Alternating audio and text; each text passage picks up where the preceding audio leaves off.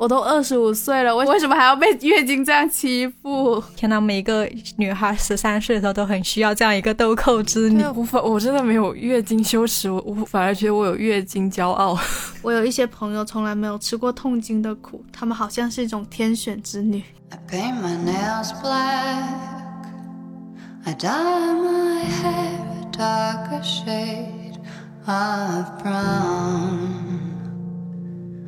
大家好，欢迎来到不把天聊死，我是仙草，我是 Kitty，我是米花。天哪，我想到我有来录播客，我就压力好大。上一次录，加上我在不久前又刚录完 B 站视频，每一次我只要打开评论区，我就会听到别人说。普通话不标准，而且最搞笑，我以前真的很以我的普通话为傲，我觉得我很标准。我们中文系应该是要考到二甲的，但是我考了个二乙，然后我觉得很有问题。这个机器就是我觉得是他没有给我录好，不是我的问题。但自从我一次一次的被听众或者是被观众提醒我说你的普通话也太差，我说普通话真的不标准哎。好搞笑，然后我现在已经可以预想到，我说完了怎么办？他们又要说我普通话不标准了，而且我觉得很对不起他们了。但是呢，我又改不掉，我觉得是成型了，没办法改的，就是你人就这样，你这辈子就这样了，就是就是没有办法，我们就接受这件事情，好吧？我们就接受我们的播客下面永远会有听众留言说：“哎呀，南方人呐。” 而且每次仙草都会把都会截图，然后发到朋友圈说：“哎呀，这次什么什么大反馈很好，但是呢普通话不好，我们下次会努力的。然后下次还是这个口音。”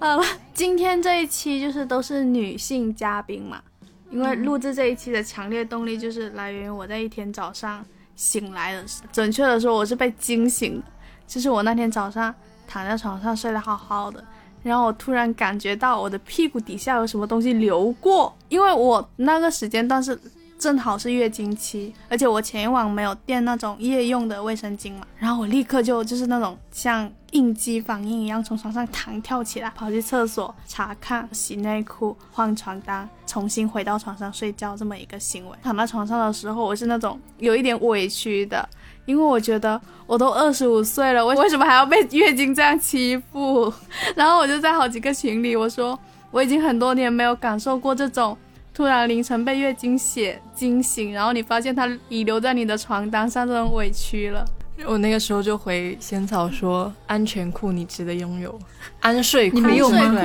我没有，因为我从来没有过那种需要用到安心裤的程度。然后我那时候已经是月经的第三四天了。我觉得他应该没有那么汹涌了，但是没有想到，还是被惊醒了。那我告诉你一件事情，就是我妈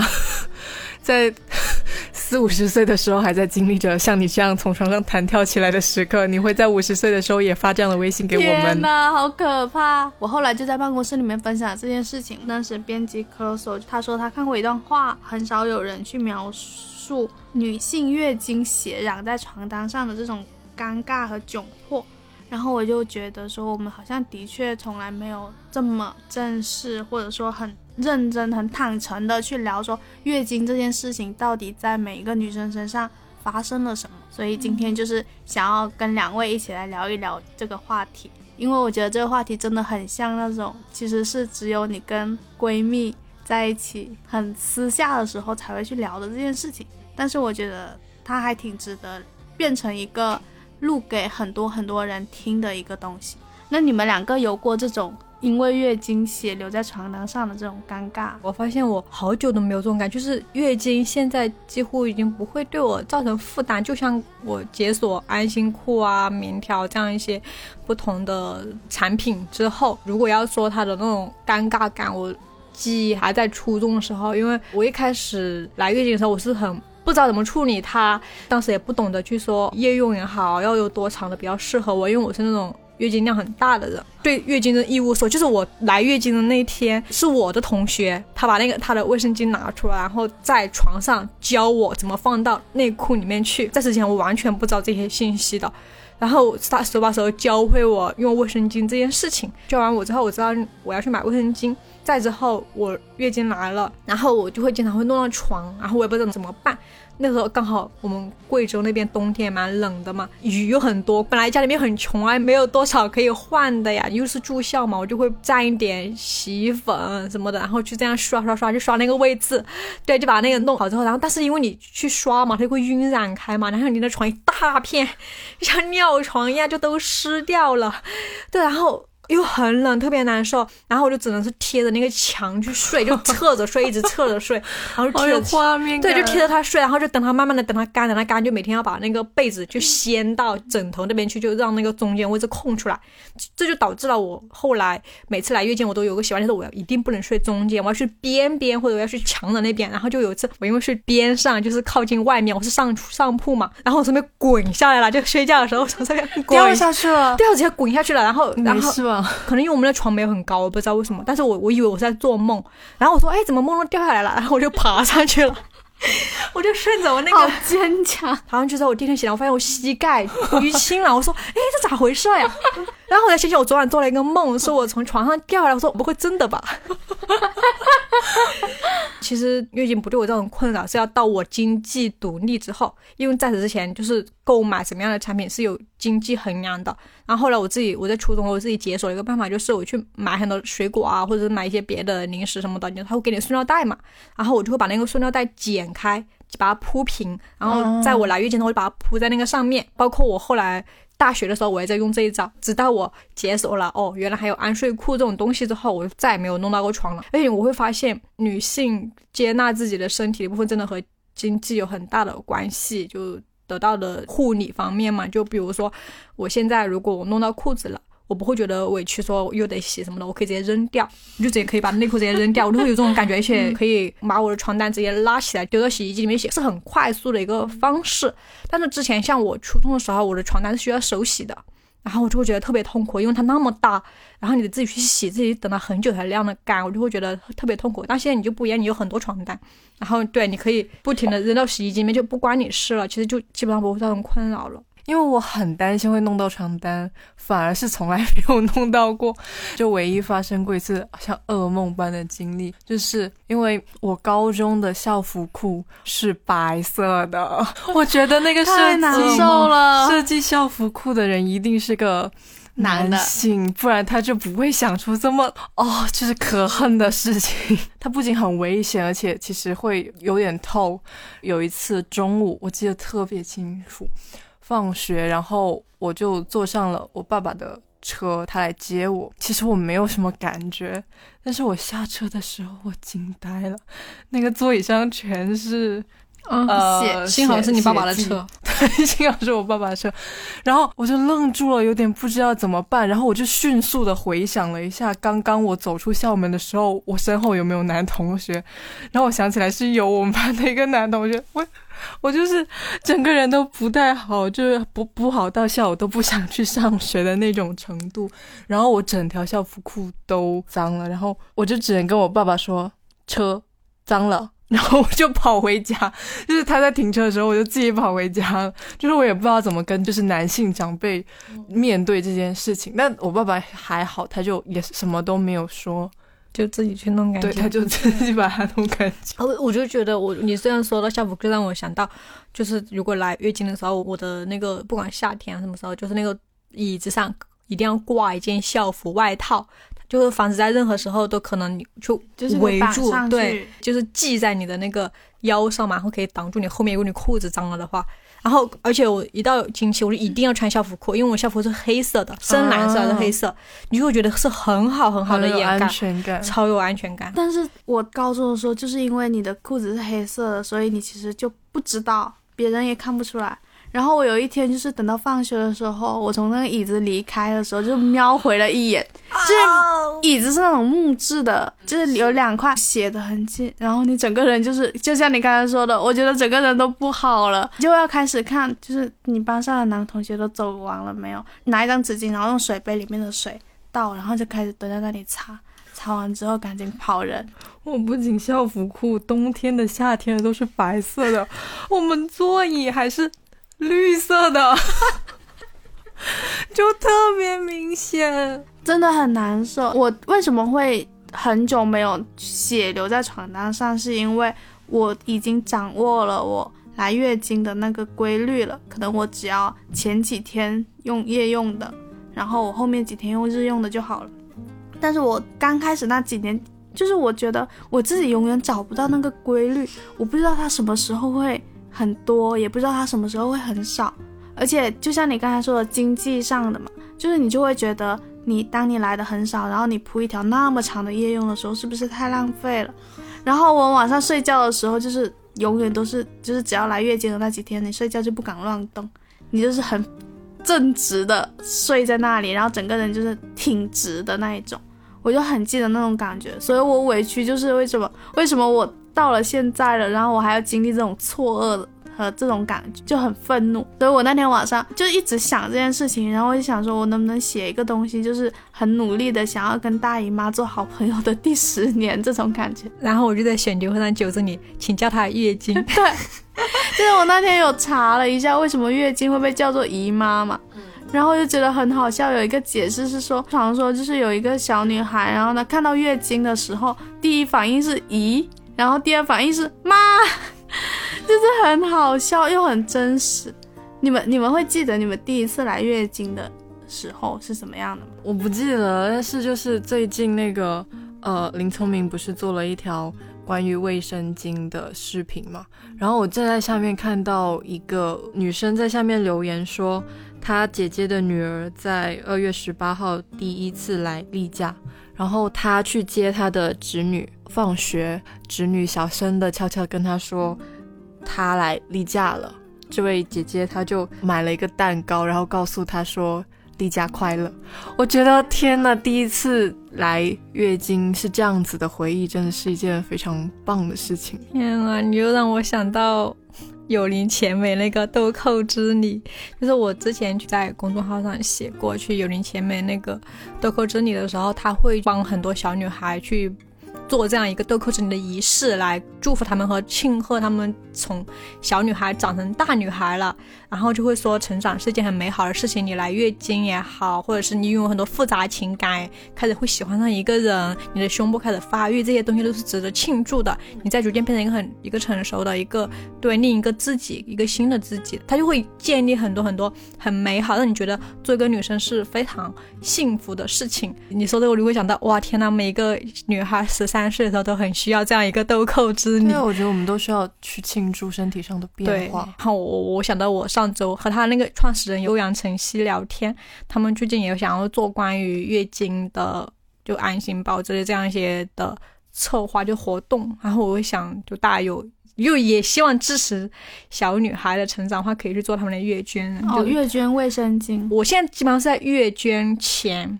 对，因为我感觉那些他们要拿到去做豆蔻之礼也好，拿去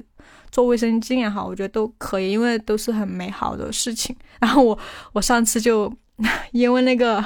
丰县的事情，我就很绝望、很悲伤，我就去把我那个月捐的额度又调高了。我也不知道我能做什么，然后我只能去做这样的一些。金钱上的资助，因为我不太是那种线下然后去做志愿者这种，我不是那种很持之以恒的人，所以我觉得我唯一能做就是在经济上持之以恒。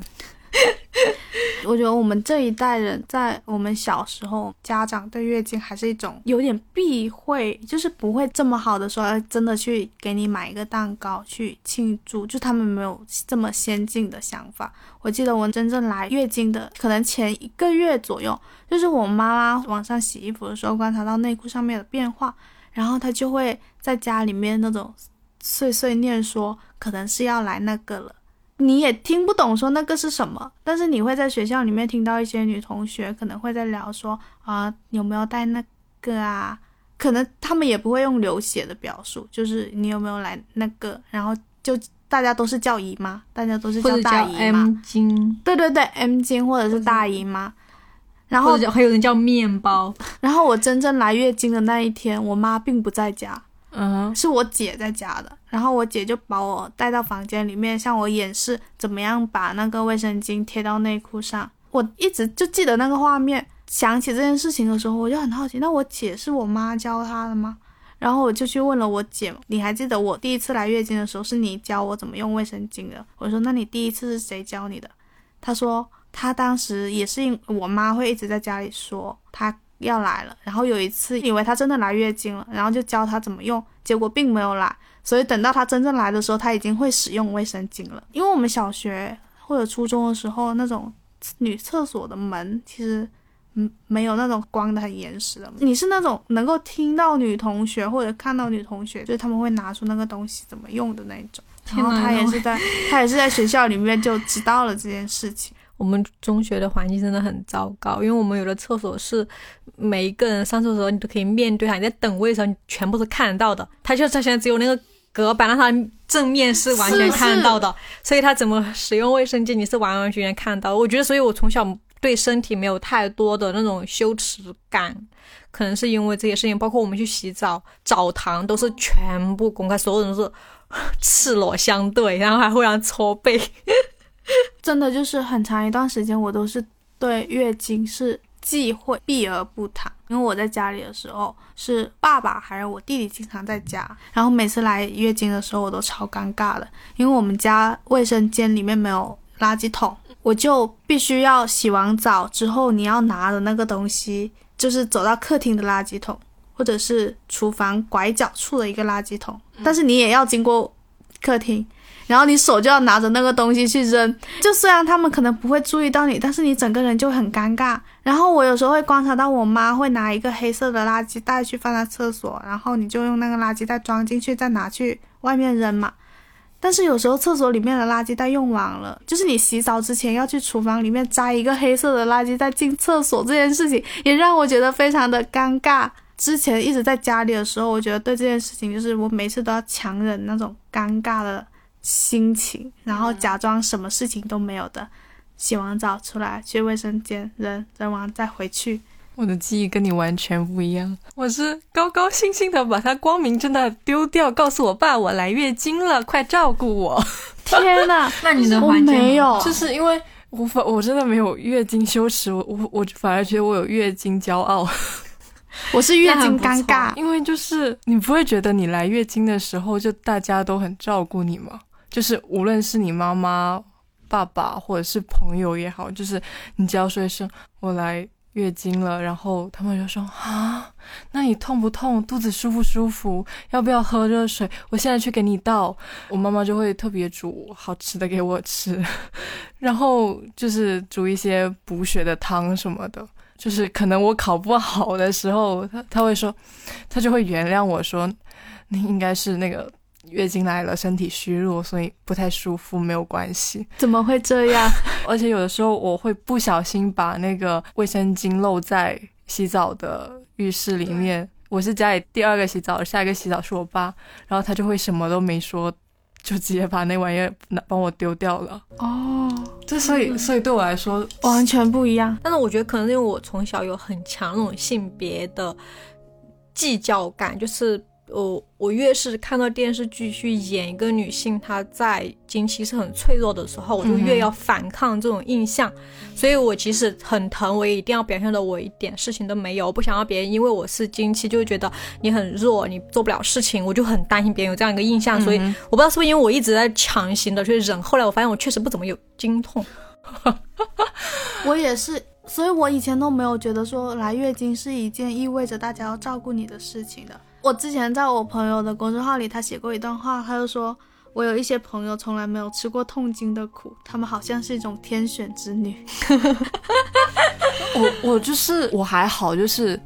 忍一忍能忍过去的。就是我有同学会在上课的时候，你就会肉眼可见的看见他痛到整个脸都唇发白，然后扭曲，然后捂着肚子。对这种女生一定要尽早去看医生，这不是正常的痛经现象。如果到这种程度，一定要看医生，就是需要治疗的。对对对，对大家不要以为女人生来就要痛，不不不，不是这样的。我刚才不是描述我那种小时候那种月经尴尬的心理嘛？然后我后来出来上大学，再到毕业工作之后，就是受像米花这样子的女性的那种影响，就开始会去。克服，告诉自己说不用这么尴尬。对我来说，有一件让我有转变的事情，是我有一次去一个男生朋友家过夜。我那时候去他的城市，刚好是在月经期。我去之前的时候就一直在想这个问题，就是怎么把垃圾丢掉，是吗？对对对，一直在想。他家厕所里面会有垃圾桶嘛？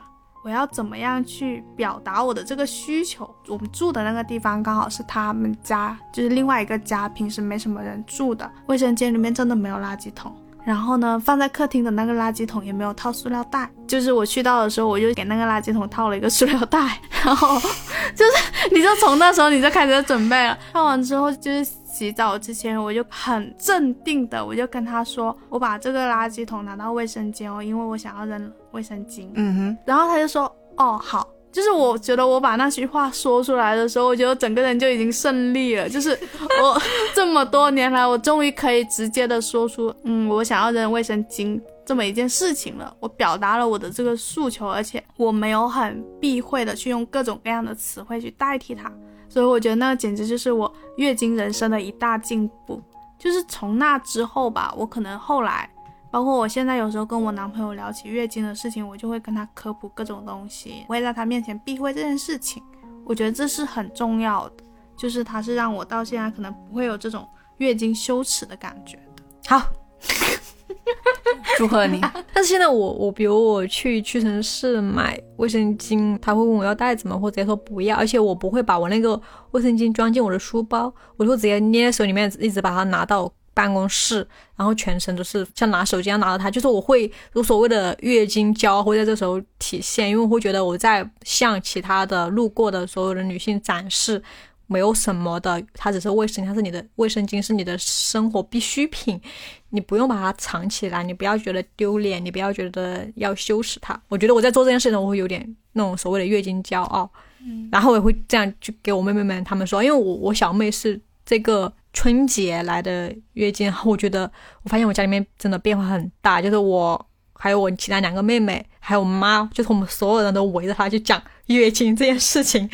然后她她在来的时候，我刚好也来了，然后我就让我另一个妹帮我买那个安心裤嘛，她刚好去镇里面，然后我就把我的那个安心裤我就分了一半给她，我说这是一个好东西，我说分享给你，我就说哇，我觉得好爽，就是她才第一次来月经，她就知道有。安心裤这种东西可以用，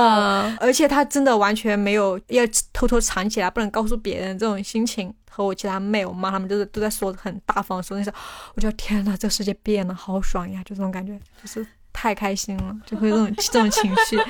你是照顾人的那一个，我受过的苦，你可不要再受了。就是我昨天在。讲这个话题的时候，我就写了一句话，就是我觉得女性朋友之间情谊的那种很亲密的感觉，就是来源于你们共会共同去讨论这些你们都有的，只有你们可以共情到的身体变化。像我那天早上就是被月经血惊醒，那时候就是我真的就是只在就是女性群里面说，然后我甚至我男朋友问我怎么那么早起，我都没有跟他讲这件事情。只有女性她可以共情到那种。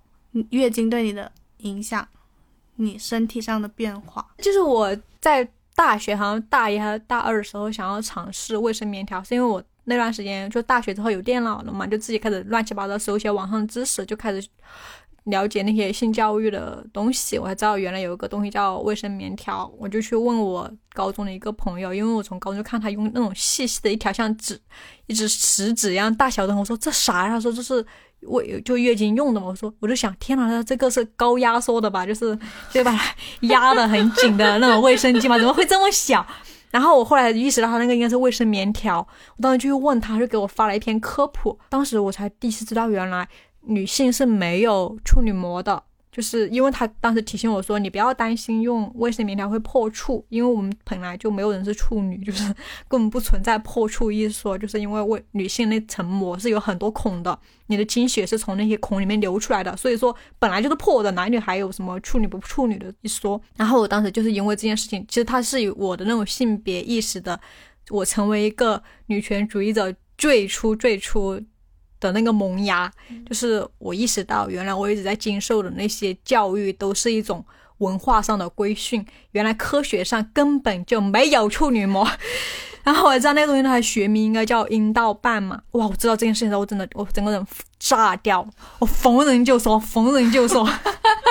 然后我全宿舍，就是我全宿舍的那种性知识，我真的永远就是那种揪在他们耳边，不停的告诉他们，你知道什么什么什么什么吗？你应该跟你现在我们跟别人打招呼都问你吃饭没，米发跟我们打招呼，他说 嘿，你知道吗？没有处女膜。对我就是这种人，我就是这种人，我跟你说，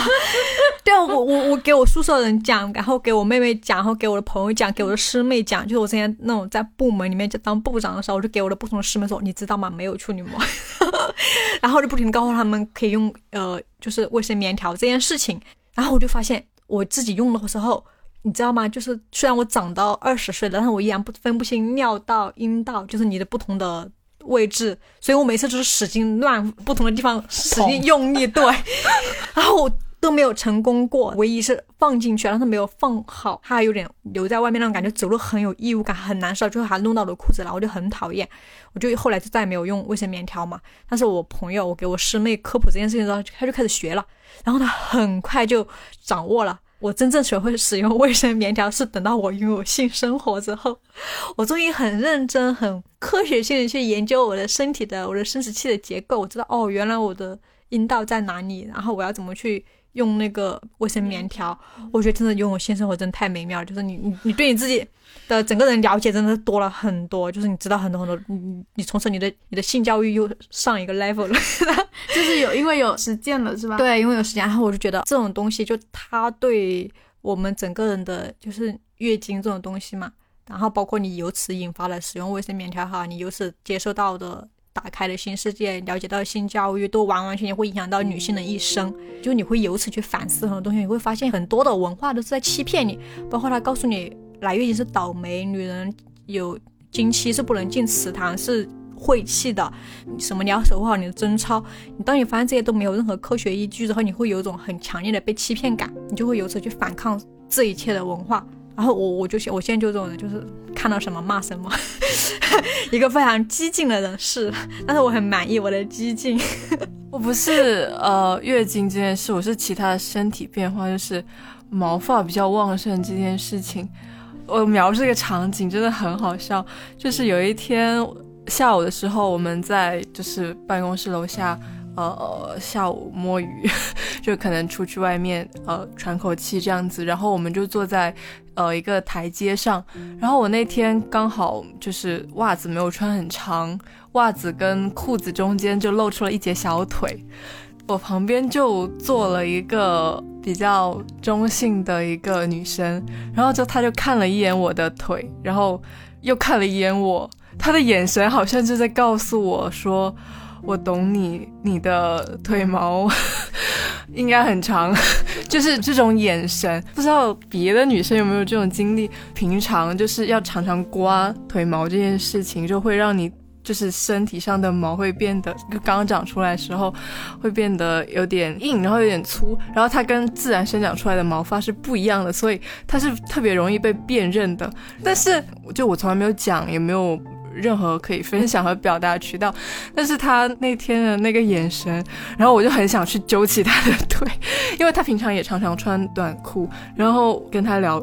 腿毛这件事，他然后他就跟我讲说怎么刮不会这样，然后又或者是不需要有羞耻，然后因为呃有很多人说女性毛发旺盛、性欲强这种屁话、这种鬼话，跟他聊天或者是去跟更多的女生讲这件事的时候，就是才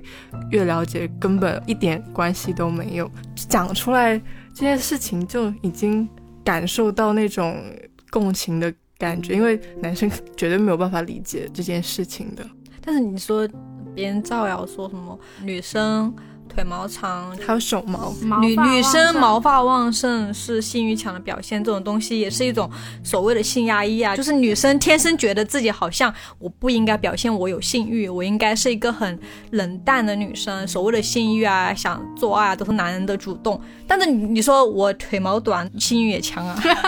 怎么啦？我很厉害，怎么啦？就这种感觉，就是凭什么？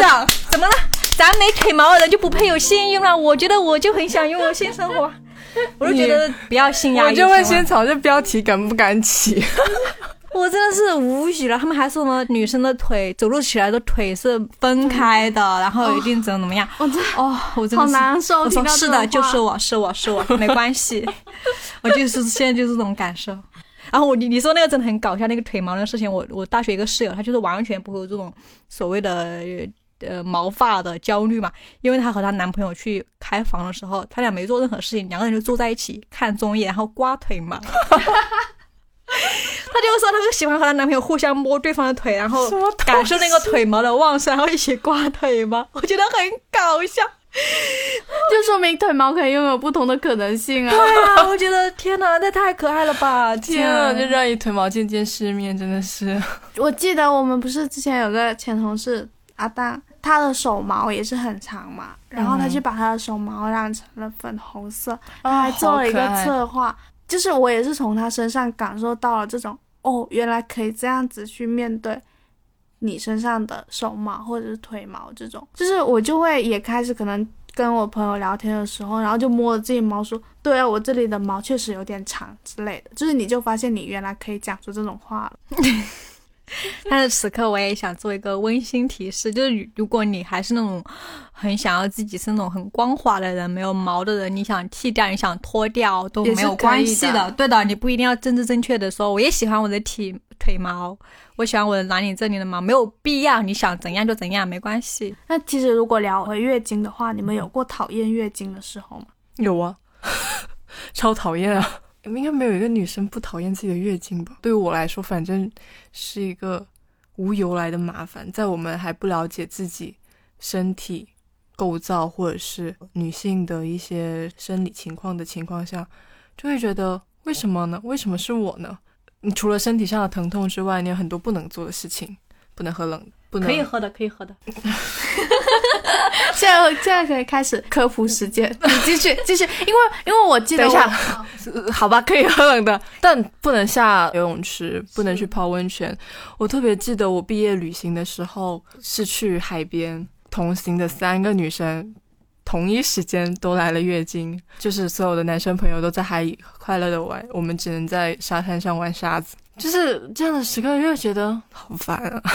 你这个真的让我立刻想到了，我们上一次团建不是去的清远漂流嘛，然后我就去了嘛，我就想，哎，大不了我不漂得了。本来我就很怕那种有点极限运动的东西，我很怕水。对，当时又来月经，但是呢，大家都玩嘛，我觉得我一个人挺无聊的。而且我当时用的是卫生巾，而且我以为那个漂流在上面漂嘛，在那个那个船是在水上面嘛，我不明白为什么你浑身会湿透，那个水会全部跑进船里面了。然后他每下一个坎的时候呢，我就整个人就湿了一层。最后我发现我的卫生巾已经 肿起来了，因为它已经被泡到了。然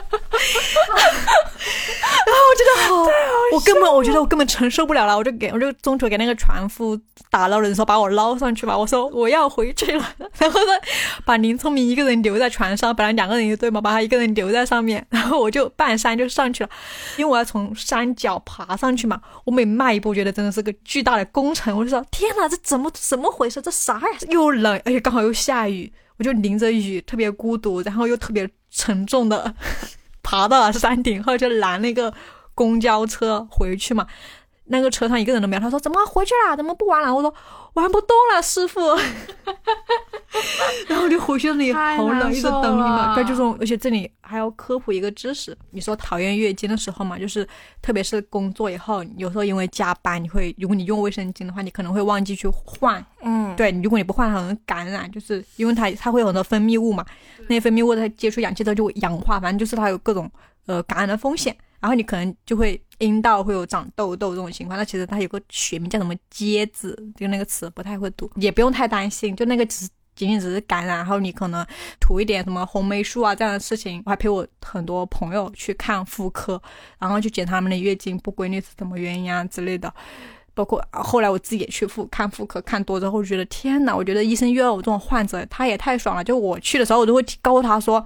我在什么时候。呃，感觉到不舒服，我就是用过什么药，我上上一次月经是什么时候，包括我上次的性生活是什么时候，就全部基本上他会问的东西，我提前都不用他问，我先回答他，然后他就会觉得有点惊讶，然后我会觉得这种情况下，因为有一些医生他其实是很傲慢的，还会有点对女性不是很好的一种对待。女性的身体，当他面对这样一个患者的时候，他是没有办法对我做出冒犯或者是不屑也好、歧视也好这样的举动的，因为他能够 get 到我的气场，就是我非常坦荡，对这件事情我根本不 care 你如何处理，就是我就觉得没有羞耻，对我坐上去我立刻腿就抬开了，我就自己先把流程走好了，他就很自然而然的把事情做了，然后他就说，哎，去做一个白内常规检查这样子，包括我前天我朋友第一次要去看妇科。我我马上给他转发豆瓣上那种就妇科的检查，就是阴道镜检查是怎样一个流程，就是你不要感到害怕，然后如果遇到什么样的情况，你可以直接反驳医生也好，或者是你直接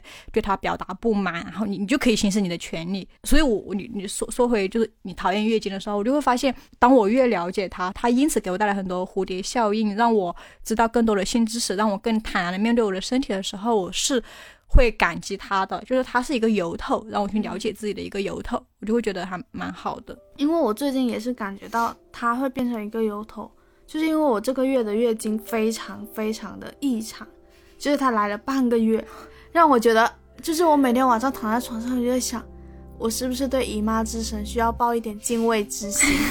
就是女生真的很爱噪声，就是就是我真的很爱噪声，因为我是那种可能前一天还跟我。男朋友说没事，他快走了，我就喝点冰柠檬茶也没事，因为他就会跟你说你不要喝冰的，不要喝辣的，然后你要多喝热水嘛。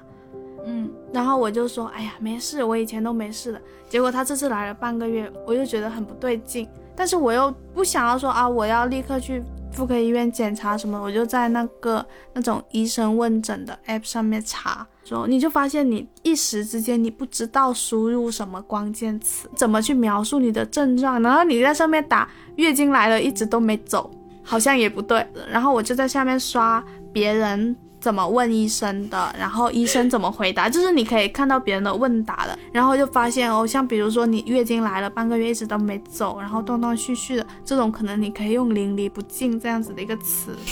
就是 OK，就是是真的是有这种，就是你输入进去，然后你会看到一些关键的搜索词汇，包括你要怎么去形容你分泌物的颜色，它会有分不同的颜色，包括你怎么去描述你痛经的那种感觉，有没有伴有腹泻。就是，你就发现原来这里面，你以前会有很多迷迷糊糊的不懂的东西，可能是因为你觉得你跟别人说这件事情会觉得有点羞耻，或者是你觉得你去医院里面看妇科医生会让你有点害怕，然后你从来都不去接触这些词。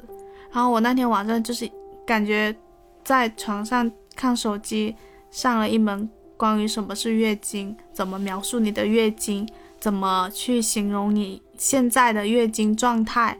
很多很多专业的词汇，就是让我很想要说啊，我真的很想要跟大家好好的聊一聊月经这件事情。我想要把它摆在台面上，而不再是那种茶余饭后你跟你的闺蜜们私下聊的那种话题。最近不是有一部那个《青春变形记》的电影吗？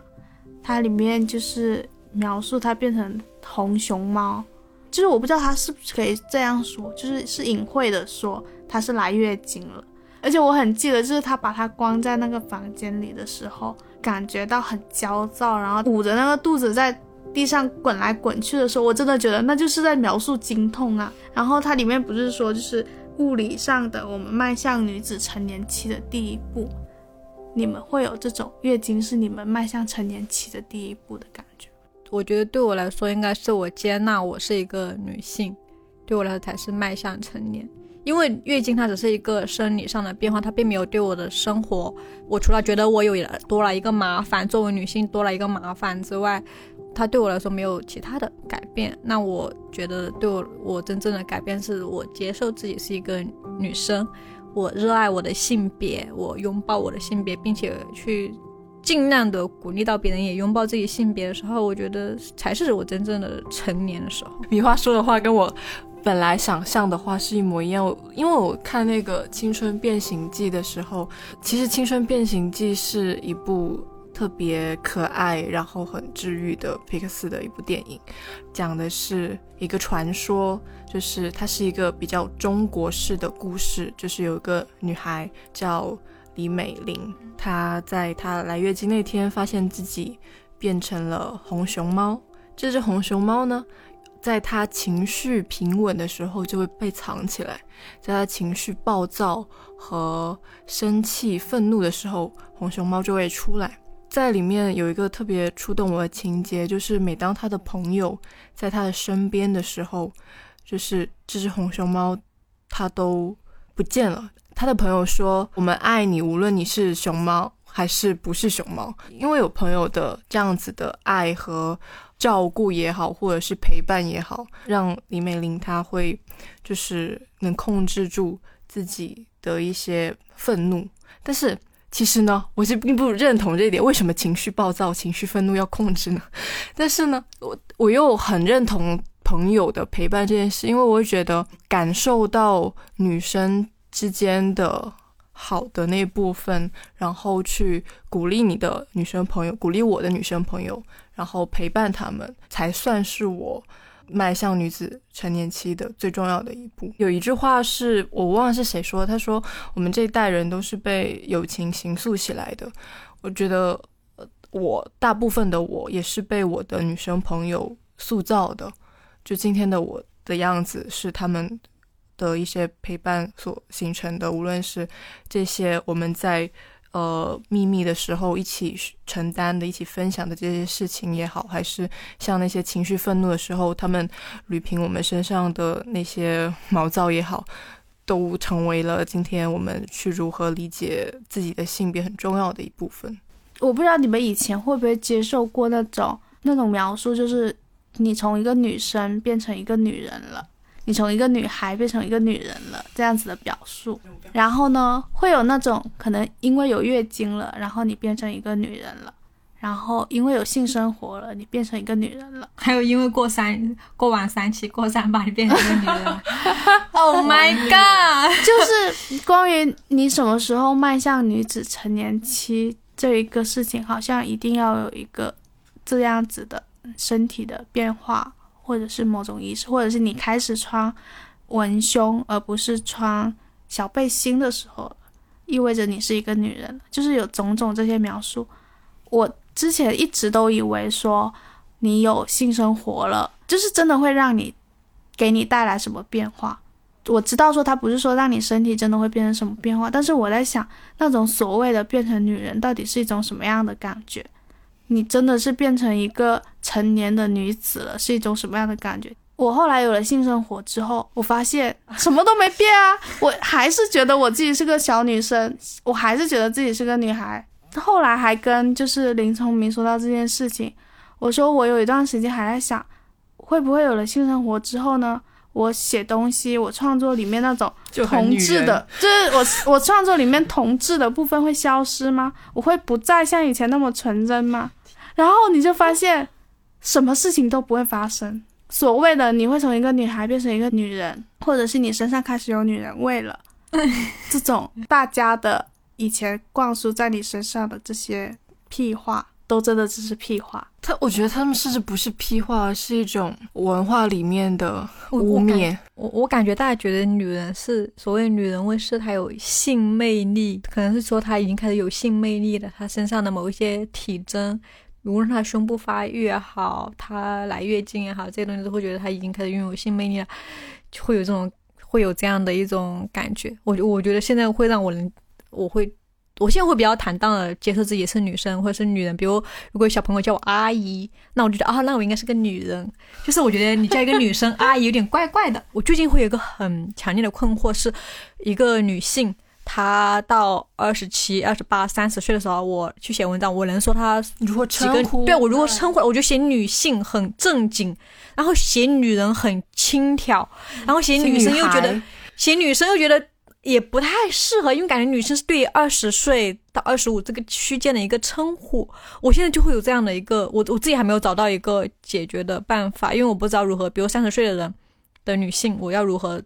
写文章，我如何表达她？我要说这个女生吗？这些不是通过她的年龄去界定的，而是她自己觉得她自己是什么。我觉得是因为我们给这些词灌了很多的意味，就像你刚才说，女人听起来很轻佻。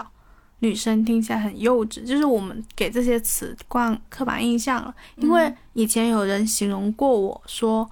我看起来像那种妹妹型的女生，男生他们不会想要跟你谈恋爱，因为你看起来像个小女孩，就是会有这种描述，就是你就会很困惑，说你像一个小女孩的状态是阻止你恋爱的原因吗？然后你像一个小女孩的状态，这件事情你无法拥有一个女人的样子，对你来说是不好的吗？就是这些事情一直都让我很困惑，所以才会有那种有了性生活之后，你就会变成一个女人，你就不会再被别人形容说你像个小女孩了，就是这种困惑。然后，然后你就会发现，你现在走在路上，你还是会被别人形容为小女孩。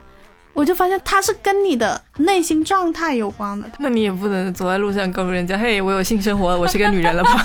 这可能是米花会做的事情。但我觉得这好搞笑，这 真的会让我我立刻想到刘亦菲那个表情包，就是别人说因为你是你长得像个小女孩，所以男人对你没有欲望嘛。我想我管他喜欢什么，我立刻想到刘亦菲，我管他喜欢什么。Don't act like you haven't been there, seven, eight. walk a shame.